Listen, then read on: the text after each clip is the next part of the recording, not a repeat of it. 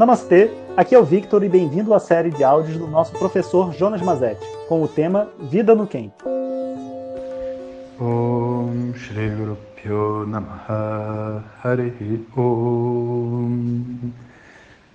Bom dia pessoal, gravo esse áudio para vocês, vocês devem ouvir o barulho dos pássaros à minha volta, aqui do Vedanta Camp, uma atividade que eu faço com os meus alunos duas vezes por ano, um retiro de 15 dias. E acabamos então essa série do Setembro Amarelo. Foi bastante é, proveitosa, né? Eu acho que todo mundo gostou bastante, eu também. Acho que foi uma energia muito bacana. Tomara que a gente possa repetir essas experiências com outros temas em outros momentos. E agora, então, a gente vai fazer uma guinada nos nossos áudios em direção à meditação.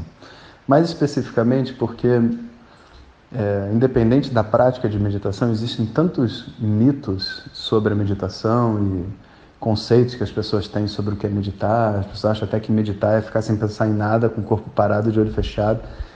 E isso tudo, se não for limpado antes da gente começar a nossa meditação em dezembro, naturalmente, né, que vai ter um monte de confusão, né, e as pessoas não vão conseguir meditar de verdade. É como se 50% do trabalho de uma pessoa para meditar ocorresse antes da meditação. A pessoa precisa compreender de verdade o que é meditação e como identificar os sinais de que o estado meditativo está ocorrendo, sabe?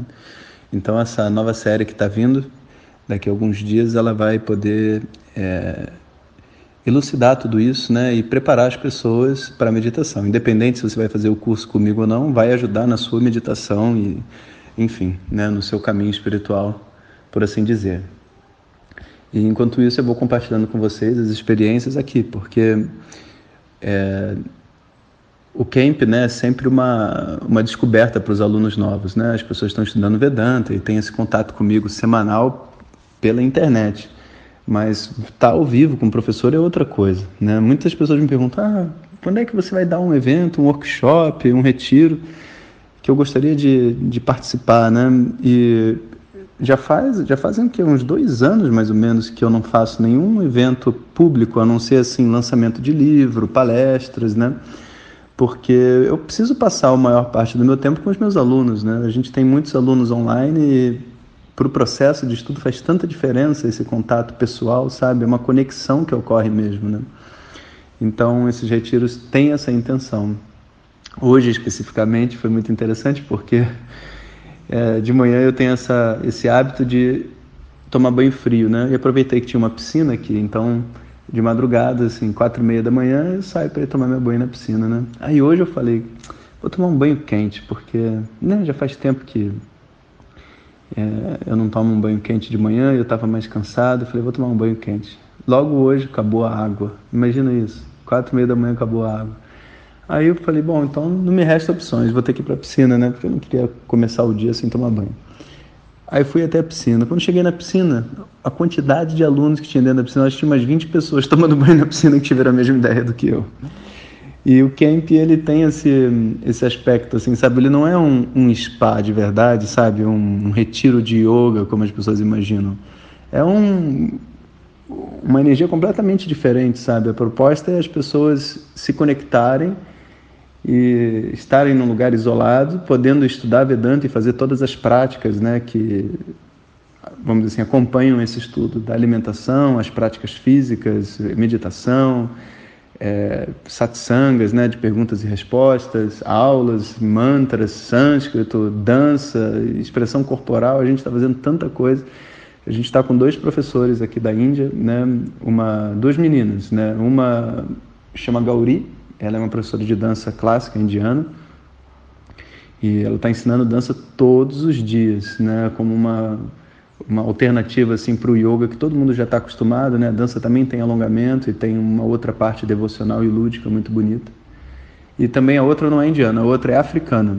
É uma contadora de histórias, amiga de muito tempo, e ela veio ensinar as pessoas a contar história e fazer exercícios, né, onde a pessoa cresce, ativa o seu corpo emocional através das histórias, né, uma espécie de uma terapia assim é uma coisa muito bacana, né? Então a energia está muito legal. Em geral, os camps têm sempre uma tensão no ar, mas olha, até faltando água, sabe, a, a energia estava uma energia assim positiva e feliz, né? O que me deixou muito satisfeito porque eu vou trabalhar com a energia que for, mas eu sempre prefiro trabalhar com uma energia positiva, né, do que naquela aquela dor e aquele sofrimento que às vezes as pessoas precisam passar.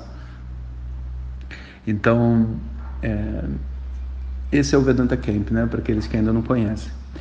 Durante o camp, já conectando agora com a meditação, a gente está fazendo um ritual védico, né, muito interessante, onde a deidade da meditação, que é a né, o Senhor das Serpentes, que representa o nosso inconsciente e tudo mais, ele vai ser propiciado né, durante esse ritual para que a gente possa fazer a nossa meditação no 12 do 12, ou seja, é como se a gente tivesse feito um, estivesse fazendo um tanto de mantras aqui para que essa essa essa deidade ela esteja favorecida no momento que a gente for fazer a nossa meditação.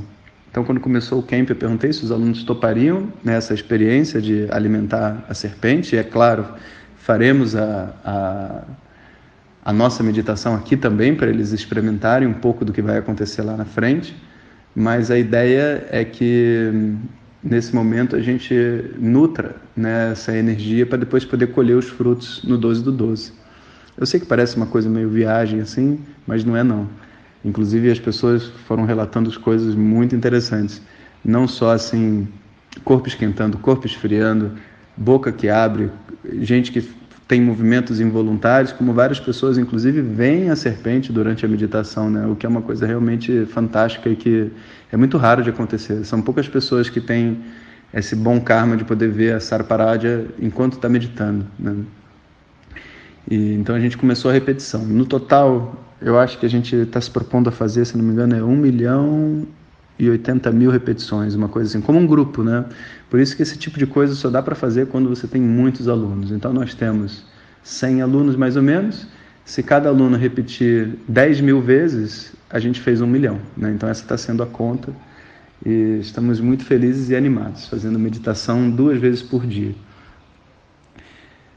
E é isso, pessoal. Então eu vou fazer até áudios um pouco mais curtos, porque eu estou aqui no camp com eles, né? Minha cabeça está aqui envolvida com todo mundo, mas é uma forma da gente se manter em contato e já ir se preparando para o novo ciclo de áudios. Inclusive, né, se você tiver alguém que você queira indicar a meditação lá na frente, eu sei que a meditação só vai ocorrer lá na frente, mas é, seria muito importante que essas pessoas escutassem o ciclo de áudios que está por vir.